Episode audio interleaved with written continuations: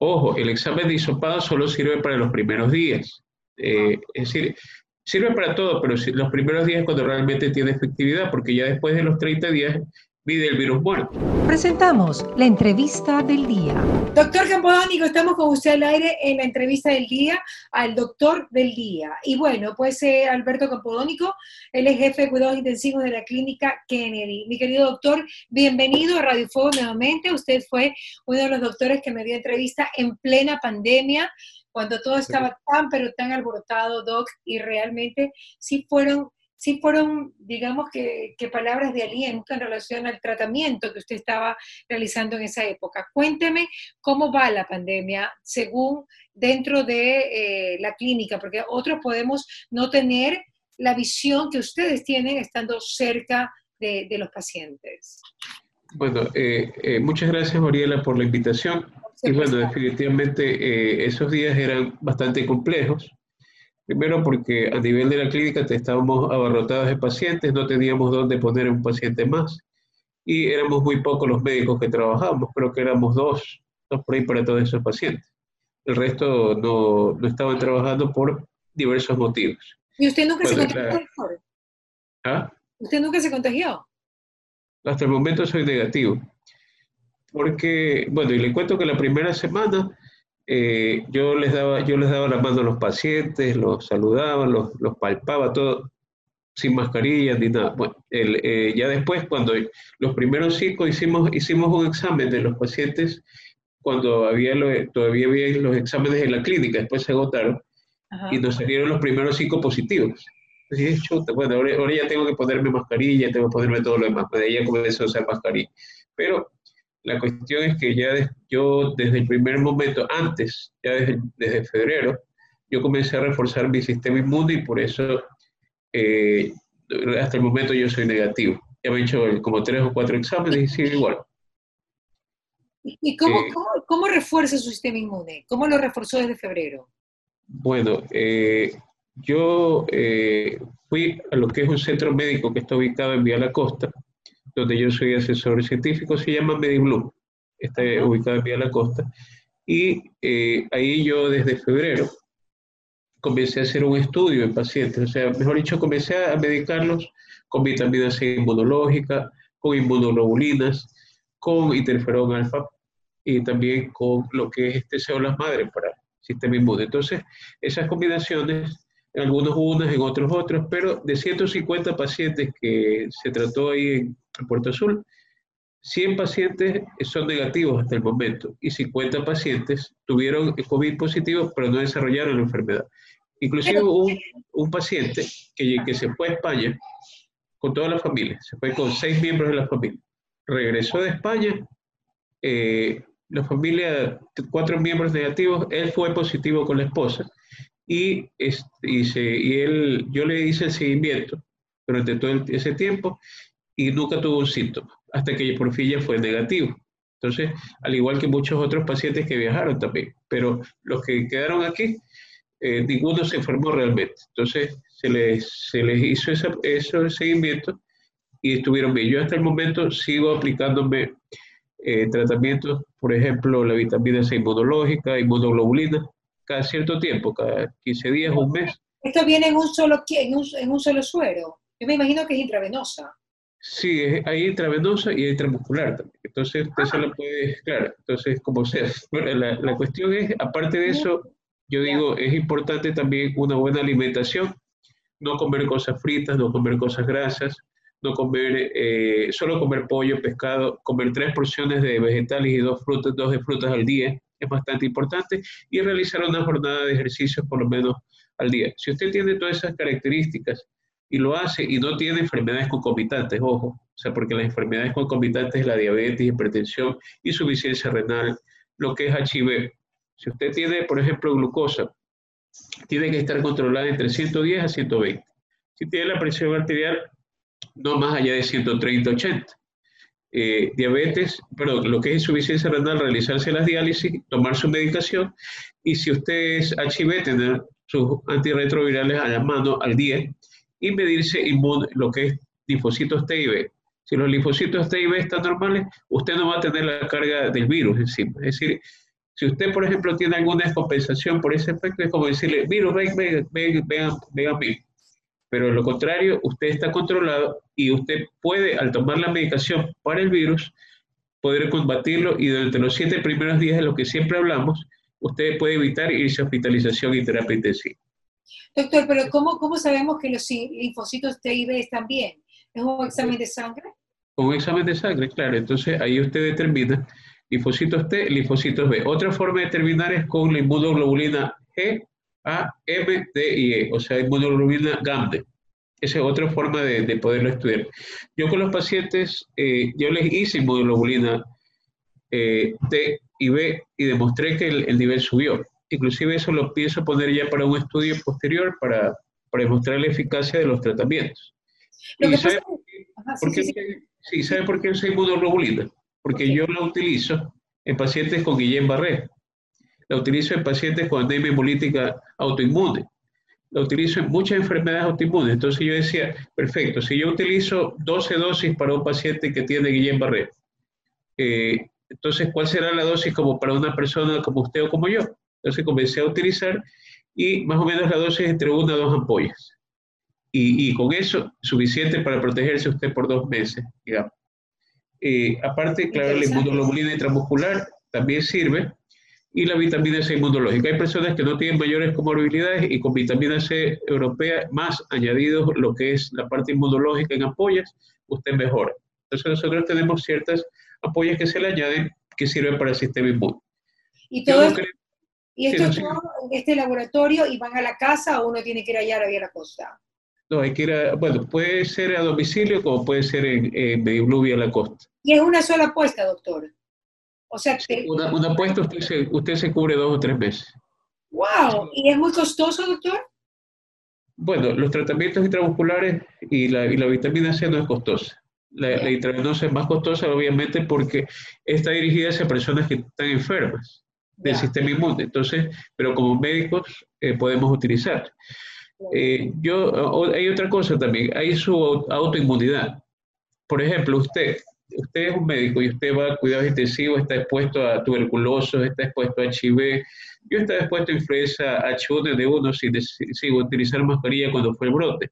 Ajá. Y, y, por ejemplo, usted está expuesto a muchos pacientes con enfermedades bastante severas Ajá. y es difícil que usted se enferme de algo nuevo, a menos de que obviamente usted tenga una carga viral elevada. Es decir, si yo, por ejemplo, me pongo en un consultorio a tener 10 o 15 pacientes que tengan, eh, que sean COVID positivos y estén con una alta carga viral, me voy a enfermar. O, sea, o, por lo menos seré positivo.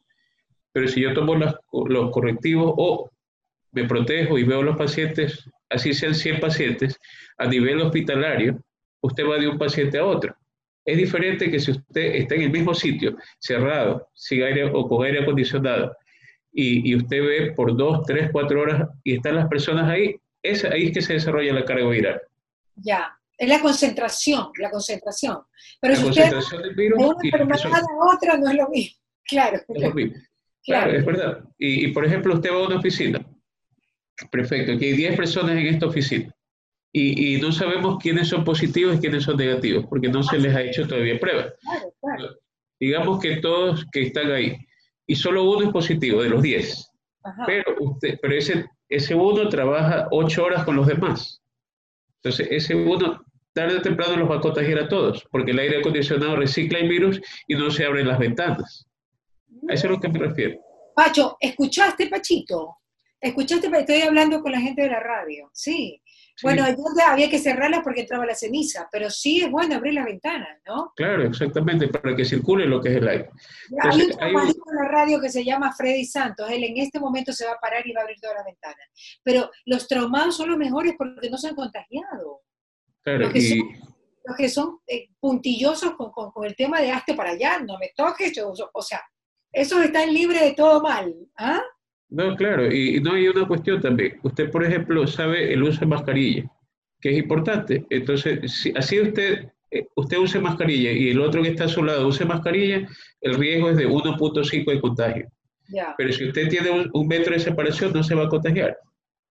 Pero obviamente si usted está trabajando ocho horas, las ocho horas es difícil usar la mascarilla todo el tiempo. Entonces, lo ideal es que las personas que vayan a una oficina se hagan el examen.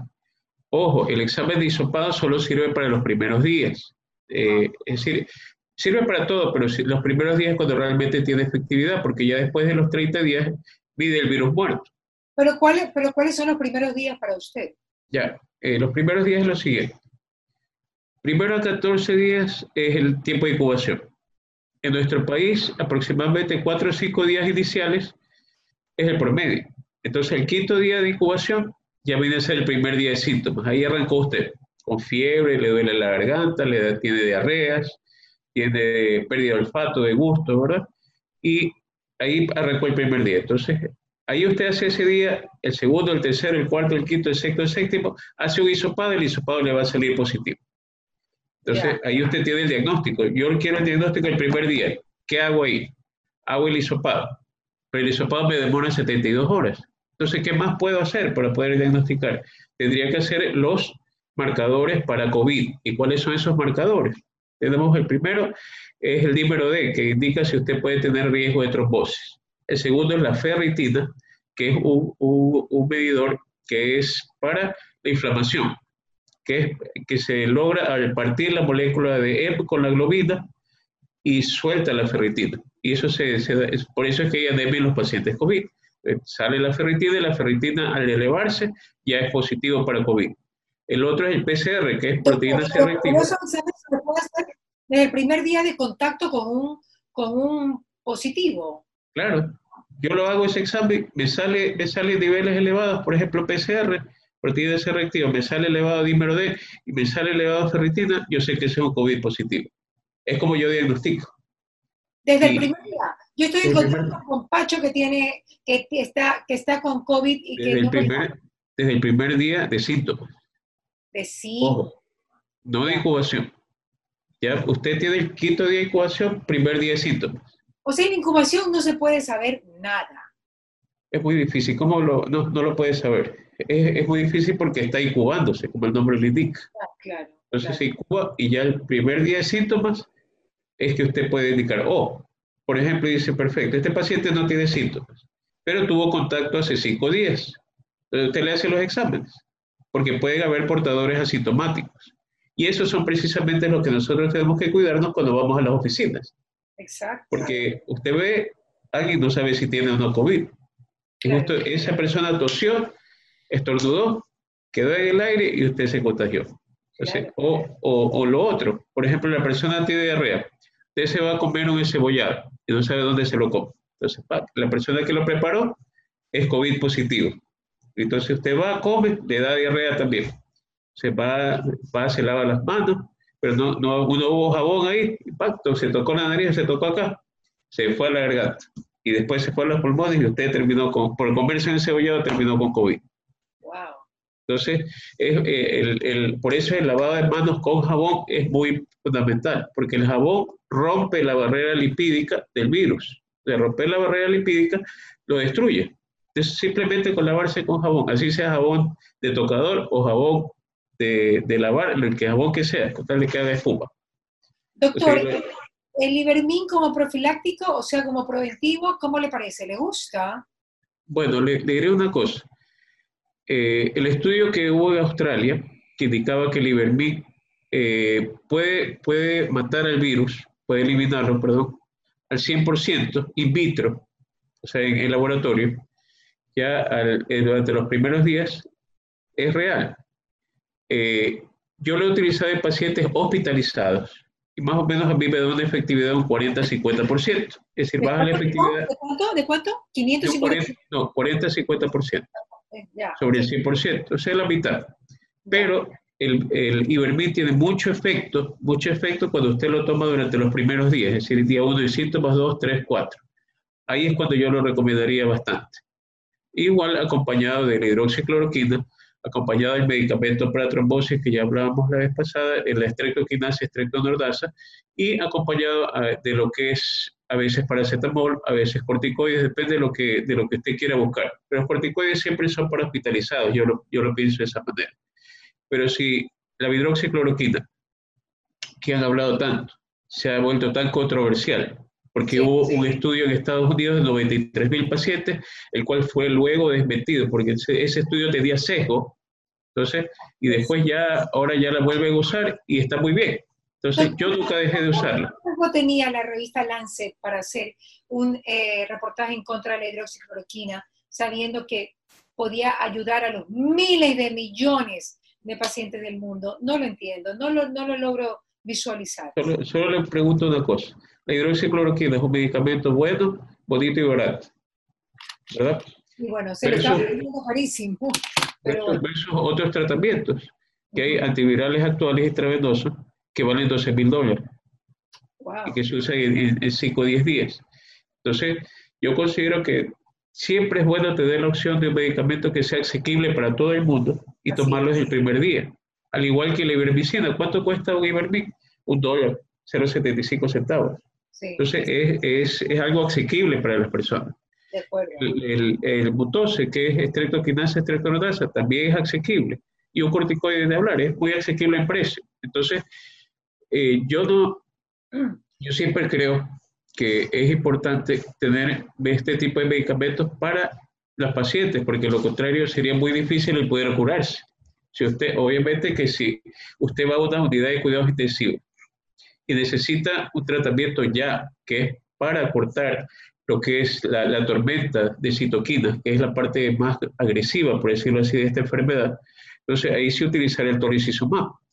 Yo fui el primero que utilizó aquí a nivel de la clínica el tolicizumab una semana antes que el resto de, médicos comenzaran a utilizarlo, no solo en la clínica, sino en otras, en otras clínicas. Además, porque yo día a día conversaba con mis amigos allá en Boston. Yo tengo muchos amigos porque yo allá expongo y también este, me invitan a exponer y yo también escucho sus, sus exposiciones en congresos y estamos siempre conectados.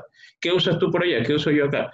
¿Qué te parece esto aquí? Mira, esto vamos a usar acá y comenzamos a utilizarlos. Igual a nivel de la clínica todo teníamos ya como, como medicación y por lo tanto el abastecimiento de medicamentos era bueno para los pacientes. Y todos terminamos usando el mismo, los mismos esquemas. Pero la ventaja es el hecho de que en una pandemia y que todo el mundo esté en ese momento, usted está desorientado y a veces no sabe qué hacer, tener ya las directrices claras de lo que era un tratamiento para ese momento. Entonces, pero ese Tolicizumab es caro. Usted le quiere aplicar a alguien en terapia y le vale el tratamiento dos mil dólares o más, o tres mil. Entonces, versus un, un pack de tratamiento que le valdrá 40 dólares, como mucho, y usted lo puede utilizar los siete primeros días y evita ir a una terapia intensiva o evita ir a una hospitalización. Una pregunta, doctor. Cuando, cuando hablamos de los primeros días que hay que atacar al virus desde el primer momento con, el protocolo que te diga tu médico, estamos hablando del primer día tomado después del tiempo de incubación. Cuando ya exactamente. Claro, exactamente. ¿Por qué? Porque... Ya, pero sí, sí, claro. Sigue de ¿Por qué? Sí, entonces usted, por ejemplo, tiene, estamos hablando... Yo pensaría que le puede tomar ventaja el virus, me explico, en el tiempo de incubación. O sea, yo digo, uy, no, capaz que tengo, mejor me tomo todo, me explico. Pero pareciera que según lo que usted me dice, eso no es así. Claro, lo, que pasa es lo siguiente. Por ejemplo, digamos que usted ya tiene la incubación. Ya. Eh, y el virus ya está ahí. Para darnos una idea, un solo virus, un virus como tal, puede replicarse, producir, es como una fotocopiadora. Le puede dar 5.000 copias, le puede dar 10.000 copias, le puede dar 120.000 copias. El virus que le da 5.000 copias obviamente va a ser una enfermedad leve, porque es una cepa menos agresiva. Hay otro virus por ahí agresivo que le puede dar 120.000 copias eh, inmediatamente. Y usted puede llegar a tener una neumonía con un billón, un billón de virus en todo el pulmón. Entonces, ¿cuál es el problema ahí? El punto. su punto es bastante interesante. ¿Por qué? Porque si hay medicamentos que se pueden utilizar si usted sospecha algo y todavía no tiene síntomas, como lo que es el ivermectina y la ivermectina.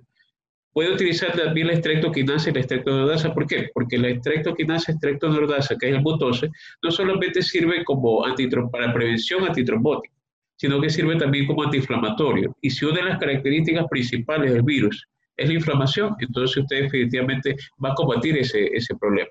Pero ¿qué pasa con los efectos secundarios de estos, de estos, eh, de estos eh, medicamentos?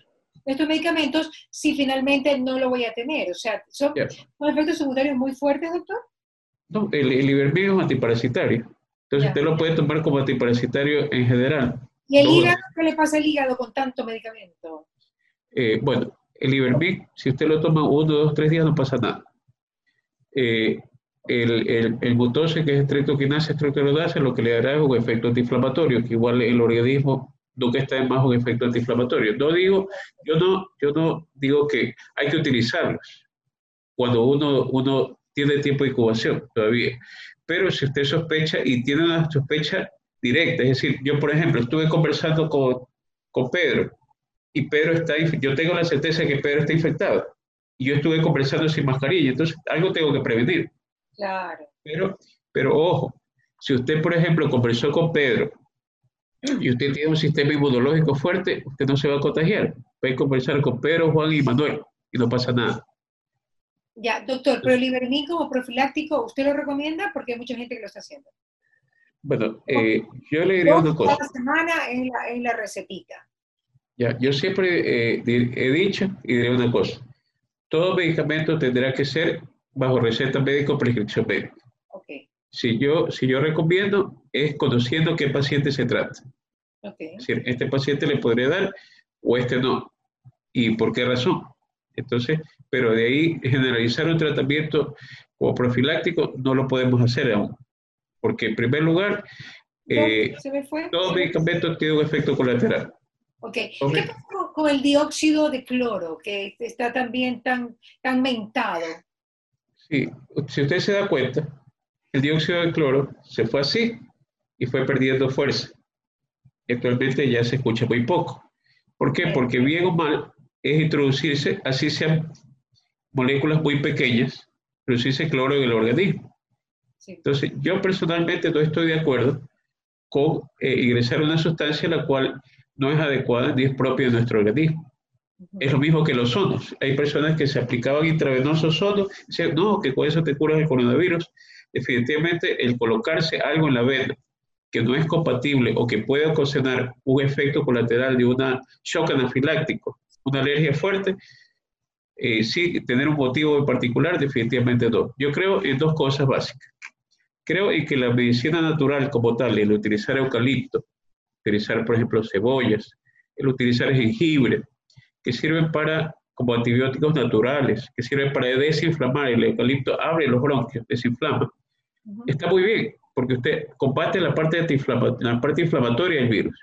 Y con los medicamentos, ¿qué es lo que usted hace? ¿Qué es lo que busca usted hacer con los medicamentos? Primero, evitar que el virus ingrese a su organismo, lo primero. Y lo segundo, si ya está el virus en el organismo, bajarle la carga viral, es decir, bajar esa rapidez de esa fotocopiadora de virus, bajarla y disminuirla. Al disminuir las dos cosas, usted va a poder combatir el virus. Entonces, eh, una cosa va de la mano con la otra. Entonces, definitivamente, usted tiene que tratar el virus como trata usted en el caso que fuese una bacteria. La bacteria la trata con antibióticos, el virus lo tendrá que tratar con antivirales y con sustancias que vayan a disminuir la entrada y la replicación viral. Ok, perfecto, doctor. ¿Cómo le parece lo de la vacuna? ¿Está viniendo o no está viniendo?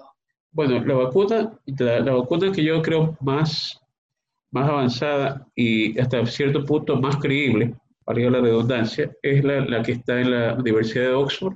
Están ya, ya produciendo para lo que es pruebas en humanos. Si esas pruebas en humanos van como deben de ir, aunque un poco rápida, la vacuna podría estar en septiembre, octubre, pero tengamos en cuenta algo, que la vacuna tendrá que ser para producción masiva y hacia quién deberá ir orientada la vacuna. Primero, obviamente irá a primer mundo y a los países que estén más contagiados. Segundo, deberá ir a quién? A las personas que, primero, a las que no tienen la enfermedad es decir, a, los, a las personas negativas para COVID. Segundo, quizás a las personas que no hayan desarrollado muchos anticuerpos. Y tercero, finalmente a las personas que ya los tienen, porque no sabemos si posteriormente podrán desarrollarse una nueva, una, un nuevo brote o una nueva cepa. Hay una cuestión muy interesante del COVID. Tenemos que hay 30 cepas y cada, cada mes se desarrolla una nueva cepa. Entonces la vacuna que será, será una vacuna polivalente, es decir, que agrupe todas las cepas que ya hay para poder eh, combatir adecuadamente la enfermedad. Y recordemos que, por ejemplo, aquí tiene usted una cepa que es leve, digamos que es 10 en, en potencia, y acá tiene usted una cepa de 300. Si son cepas diferentes en, potencia. Y por eso es que si, la, si esta cepa de 300 le tocó a una persona de 25 años, esa persona terminó en terapia intensiva por la agresividad de la cepa. Pero si esta cepa leve le tocó a una persona de 84 años, esa enfermedad le va a ser leve. Yo hasta el momento he, recuperado 72 pacientes. El, esto es una lotería. Es una lotería, sí. El, día de ayer yo, yo di de alta un paciente de 84 años que llegó con una neumonía del 50% al 60%. Le di todo el tratamiento y decía, bueno, vamos a ver cómo va. Puede ser que vaya a terapia intensiva y si está en terapia intensiva con tubo, con la edad que tiene comorbilidades, es muy difícil salir, 80% de mortalidad. Doctor, pero ese, si viene un, virus que tiene 300 de mortalidad, o sea, lo máximo, y uno tiene el tratamiento adecuado, ¿sale? Ya. Eh, si usted tiene un virus 300 de 300 de mortalidad y usted es una persona joven y no es hipertenso ni diabético, tiene opciones pero usted va a terminar hospitalizado.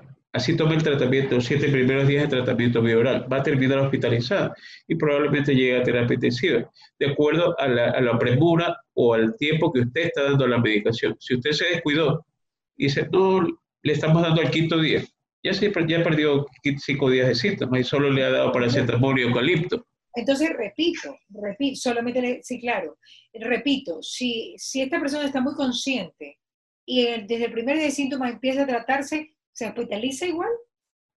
Probablemente sí, pero, pero la, la, la agresividad ya será menor, porque esta ya con la medicación le está bajando la carga viral y le está bajando también el, el, el contacto y, y aparte el, el, hecho de ingreso de nuevos virus, el hecho de, del mismo virus pero en más cantidad. Recordemos que los hombres se mueren más que las mujeres. ¿Por qué? Porque los hombres tienen en, los alveolos los receptores de enzima convertidora de angiotensina 2. ¿Ya? Y estos, son, estos, estos receptores es algo así, como un receptor. Viene el virus, capta el receptor y se mete dentro del pulmón. Entonces, al meterse dentro del pulmón, ya, ya se contaminó. Y si usted tiene, por ejemplo, 20, 20 lugares, por decir, de acceso, ¿verdad? ¿En que, cuál va a venir el virus? En el hombre. Y en la mujer usted tiene 5 lugares. Entonces, definitivamente el hombre al tener más lugares de acceso a ese virus, se va a contaminar más, va a tener una carga viral más alta y se va a elevar todo. En cambio, la mujer tiene menos receptores de esa enzima, enzima convertidora de intensidad 2 y por lo tanto, de, de los 40 a 60 años, por ejemplo, mortalidad del hombre 54%, mujeres 46%. Después de los 60, 65 años, la mortalidad del hombre en relación a las mujeres es 3 a 1. Ok. Entonces es mucho más alto. Repitamos otra vez, repitamos otra vez eso. ¿Cómo era, doctor? ¿Cómo era? ¿La mortalidad del hombre? Es la mortalidad de los 40 a 60 años, ¿verdad?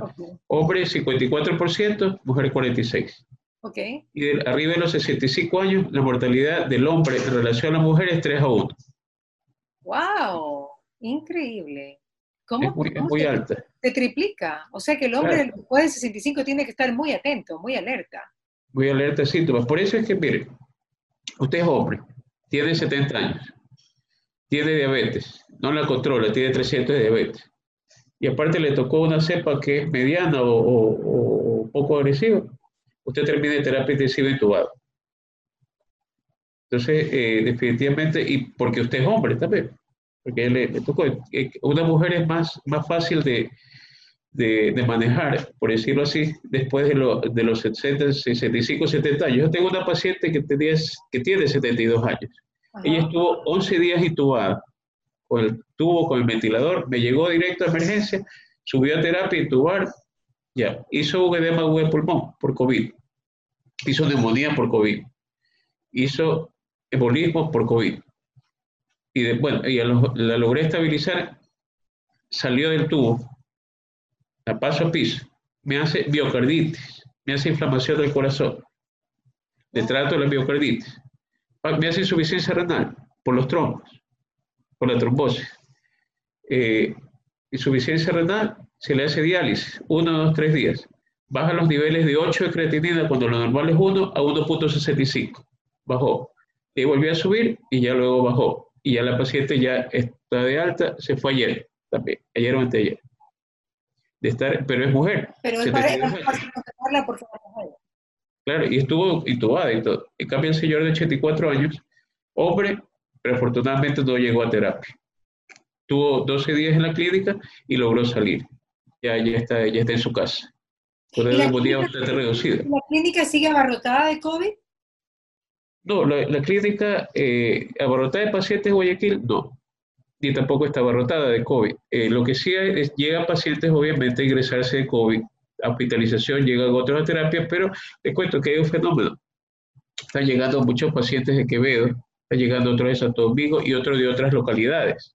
Entonces, donde el pico está arriba. Aquí en Guayaquil, si usted vio los fallecidos a nivel de, de lo que es información oficial, del 15 al 30 de mayo iban bajando de 50, 30, 20.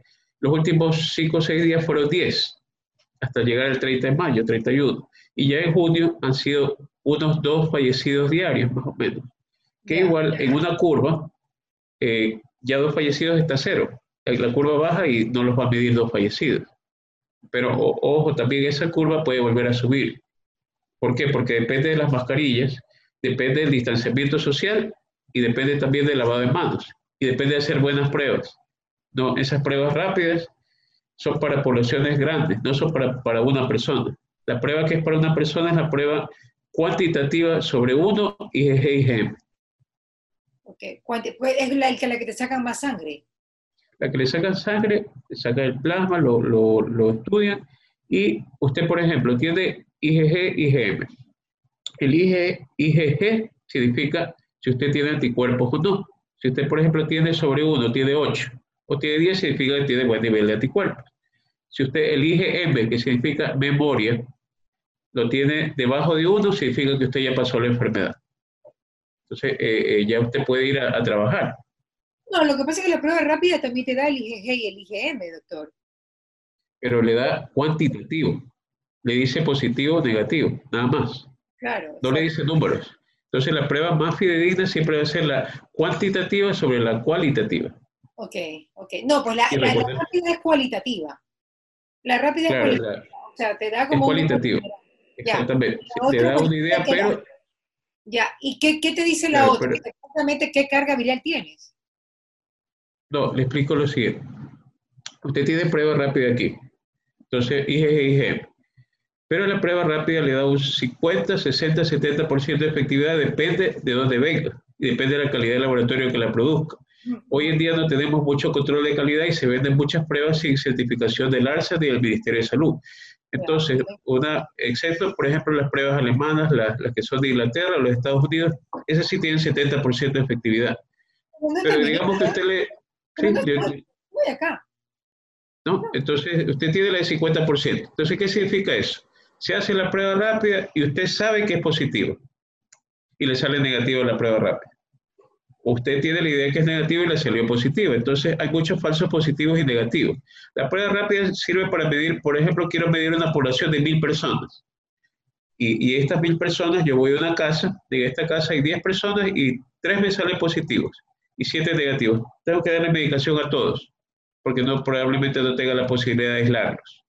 Entonces, en las mil personas, si a mí me salen 500, entonces digo, no, esta población está infectada. Tengo que darles medicación a todos. Para eso me sirve la prueba rápida. la otra es la prueba cuantitativa, es decir, la que es sobre uno. Ahí sí esa me dice, ¿tienes anticuerpos o no tienes anticuerpos? Y si ya pasaste la enfermedad o no la pasaste. Y esa sí tiene 98% de efectividad. ¿Por qué? Porque el método es quimioluminiscencia, es un método muy, muy puntual y que le da la... Ese es el nombre, claro. ¿Y cómo, cómo, va a fallar quimioluminiscencia? No falla, a, diferencia de la otra. ¿Pero qué, cuál es más efectiva, la quimioluminiscencia o el PCR, el hisopado? Es que son para diferentes cosas. El PCR, ¿qué le mide? El esqueleto del virus. Es decir, el esqueleto del virus es RNA. Entonces, es, la estructura. Entonces, le mide un pedacito de, la estructura, del esqueleto. Eso le mide el PCR. Entonces, el esqueleto está al inicio, porque está vivo el virus y el esqueleto puede estar al final porque está muerto el virus. Pero el, la quimioluminiscencia le indica si usted tiene anticuerpos y si tiene el virus o no, todavía, si lo tiene activo o no todavía. Pero entonces es más efectiva la, la quimioluminiscencia. Claro, pero es más efectiva ya después de los siete días de síntomas, ya o en la mitad. Ahí es que es efectiva. porque de nada sirve medir los anticuerpos si usted está todavía cruzando la enfermedad, porque está combatiendo y se están formando.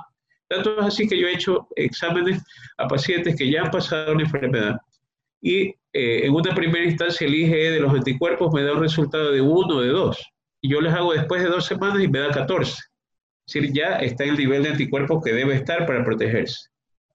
Entonces, esa es la diferencia. Y por ejemplo... Ajá, sí, Sigue, sigue, sigue, Sí, y por ejemplo, usted tiene estos anticuerpos, probablemente después sean más. Pero hay una cuestión, a pesar de que la persona tenga, por ejemplo, hay personas que se preocupan, dicen, no, yo tengo tres o cuatro de IgM, es decir, no tengo muchos anticuerpos, sobre uno. Entonces, pero recordemos que así tenga dos, tres o cuatro, tiene protección porque eh, nosotros medimos algo que se llama CD8 y, y, eso de ahí sí va a estar activo, es decir, siempre va a haber la memoria de que usted tuvo la enfermedad. Entonces, al menos por lo menos durante un tiempo, y eso es lo que la va a proteger, así tenga dos, tres, cuatro, cinco. Lo que no está determinado es todavía qué tiempo vamos a tener protección. En muchas enfermedades durante toda la vida, pero todavía aquí falta demostrar eso. Doctor, las 30 cepas que usted dice que tiene el coronavirus como tal, eh, ¿se han venido reproduciendo mes a mes? ¿O sí, o sea, ya hay más. Claro. las 30 cepas en Wuhan? No, hay más, hay más cepas. Lo, que pasa es que mes a mes tiene usted una nueva generalmente. Entonces estamos hablando que habrá unas 35, 36, o sea, pero hay más de 30, definitivamente. Ahora bien, depende de las cepas. las mismas que vienen en Wuhan. Ha venido, ha venido.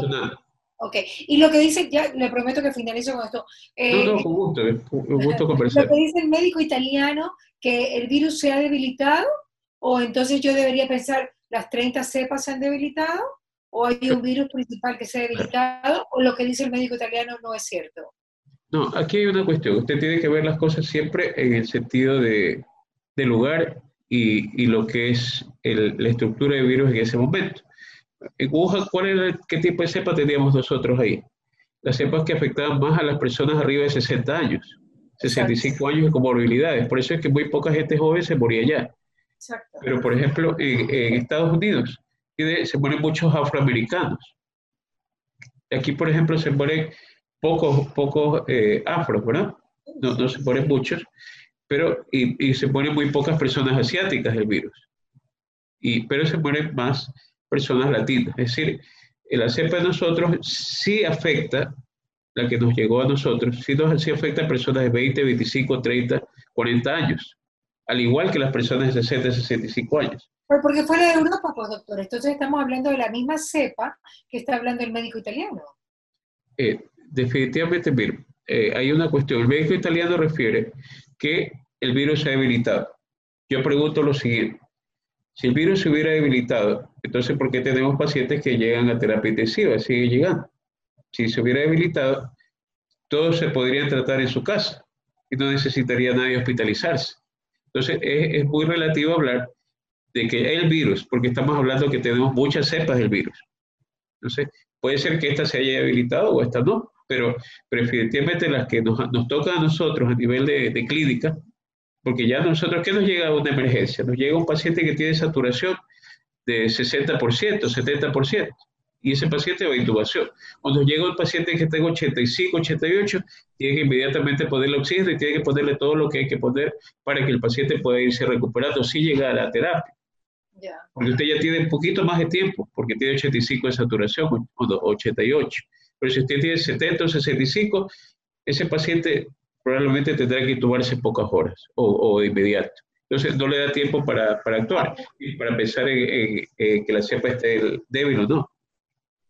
Ahora, es la última pregunta, doctor Capónico. ¿Por qué en Estados Unidos la, el coronavirus no da tregua? ¿Porque están saliendo a las calles? ¿Porque están eh, sin mascarillas en las calles? ¿Porque no están respetando eh, estos protocolos? ¿O porque el virus es mucho más agresivo allá? ¿Por qué no da tregua? Bueno, definitivamente eh, es por lo que usted dice inicialmente. ¿Qué pasó con nosotros al, al inicio? Que durante un mes estuvimos recibiendo personas en el aeropuerto de Italia, España y Estados Unidos. Exacto. Sin ningún control, sin mascarilla. Ingresaron 30.000 personas al, al, en un mes. Si usted multiplica esto, que una persona puede multiplicar, puede contagiar a 2.5 o 3 personas, estamos hablando de más de 100.000 infectados que pueden haber habido. Y si usted le saca la, la, la, mortalidad, que puede el 5 al 10%, usted tiene ahí más de 10.000 fallecidos, que son los que tuvimos, a nivel de Guayaquil, más cantidad que eso probablemente, ¿verdad? Entonces, ¿pero por qué? Porque primero, nadie usaba mascarilla. Fiestas de graduación. Gente que venía de viaje y a la fiesta de graduación. Y todos, todos en esa época, carnaval. Todo el mundo dispersándose por todos lados, sin mascarilla, sin pensar en que podía necesitar cierto tipo de protección. Entonces, ya al llegar... Tremendo contacto. Claro, el 15 de marzo ya todo el mundo estaba ahí, mucha gente infectada. Entonces, y en segundo lugar, teníamos la medicación, no teníamos la medicación, la medicación se agotó, etcétera, y no había ni paracetamol para comprar por 15 días o, 20 días. Existía, usted iba a querer comprar una farmacia, no había guantes, no había mascarilla, no había paracetamol, hidroxicloroquina, ¿qué, qué, qué, qué es eso? O sea, no, no, la, vendían una caja y en ciertos lugares. Entonces, eh, no había citromicina igual. Entonces, ¿cómo usted podía hacer un tratamiento estando enfermo? Era difícil. Entonces, y aparte de eso, el hecho de que si ya había mucha gente infectada, esa gente infectada es la que tenía que resolverse, o se, o se curaba o se complicaba. Y, y, eso pasó durante un mes, es decir, desde marzo hasta finales de abril, y que ya prácticamente se dispersó ese número que estuvieron enfermos. Entonces ya después de eso, ya la gente usó mascarilla, distanciamiento social y lo que es lavado de manos. Entonces, y ya hubo la medicación. Entonces, por eso es que la curva se tiende a planar. Están viviendo, eh, digamos que la aglomeración en las calles, ¿no? Por eso no claro. Sí, están en Nueva York. Yo le digo porque yo tengo un familiar cercano allá que está trabajando eh, con los, los marinos y él toma muestras de sangre y todo eso, está en carpa. Entonces él me dice, acá la gente salía a las calles sin ningún tipo de protección, eh, como toda la vida normal, a pesar de que hubiera el virus. Entonces, eh, el, el, el, impacto fue muy fuerte, porque Nueva York es una ciudad que no duerme y todo el mundo anda en las calles y lo demás, sin guardar distanciamiento social. Entonces, a nosotros nos tocó aprender de esta experiencia, que la tuvimos un mes y medio, y ahora ya, eh, de cierta forma, lo, lo, lo, hacemos el control y lo demás. Obviamente que la curva ha ascendido en Quito y ha ascendido en otras localidades, porque la curva, curva siempre va a ascender, pero lo importante es que la curva no ascienda tan rápido ni llegue a un pico tan alto. Después se estabilice y baje, que eso es lo que se busca. Y, es lo que no pasó en Nueva York. Y eso es lo que ha logrado y que no está pasando en Estados Unidos. Mire, doctor Campodónico, Alberto Campodónico, estuvo con nosotros. Gracias por estar acá y nos vemos en una próxima oportunidad. Muchas gracias, Mariela. Las órdenes para lo que. Un beso, doctor. Y con ustedes ya saben que el programa se reprisa mañana desde las 7 de la mañana. Y pues que usted, doctor, si usted quiere retirarse, retírese. Yo sé que ustedes son educados, y, pero puede irse nomás, doctor. No hay ningún problema. No, este, le, le comento. Sí sería bueno en algún momento Ajá. conversar acerca de, de, las complicaciones que viven en los niños y adolescentes, porque yo ah, he tenido un caso de eso. Entonces, Seguimos al aire, ¿no? Así que lo pueden para que la Tati lo anote la próxima semana, para, porque hemos sabido que los niños tienen síntomas inflamatorios, ¿no? Muy sí, y, y, yo ya traté un, un, muchacho de 19 años con esos síntomas inflamatorios. Entonces, sí, sí es importante, primero, que, que se detecte, cómo detectarlos. Y lo segundo es el hecho de, a nivel de niños, también saber qué puede afectarlos y por qué, y por qué el virus afecta a ciertos niños y por qué no a otros. Es muy importante también. Y, el hecho de que las escuelas, definitivamente, mientras no pase esta, esta, esta pandemia o estos efectos negativos del virus, no se deben de abrir presencialmente. Definitivamente, porque en una escuela usted no le puede decir a un niño de tres años, dos años, cinco años, no juegues, estando sus amigos ahí. No Dime que los padres en familia van, corren riesgo de contagio, las, las maestras, los directivos, los niños, todos, todos corren un riesgo alto de contagio. Y usted no le puede cada semana hacer pruebas al, personal y todo. se hace aquí la prueba al inicio y cuando tiene síntomas, pero no les hace cada semana. Porque por, por presupuesto, etcétera, o por, lo que, o por el motivo que sea, a nadie le gusta pincharse, etcétera. Pero definitivamente la mejor manera es mantener a los niños en casa mientras esto pasa. Muchas gracias, mi querido doctor. Eh, ya sabe que este programa se reprisa los días, eh, perdón, eh, mañana lo reprisa a las 7 de la mañana y por otro lado, también pues este programa se sube a mi canal YouTube, Marila TV, y a mi plataforma web www.marilatv.com que ustedes puedan ver las entrevistas completas. Un abrazo, doctor, yo me despido del público de Fuego y del público de Instagram Live a través de Zoom. Un besito y si Dios lo permite siempre, nos vemos mañana aquí sirviendo a todo el público de fuego y todas sus extensiones en digital. Bye, chao, chao, bendiciones. Hemos presentado la entrevista del día.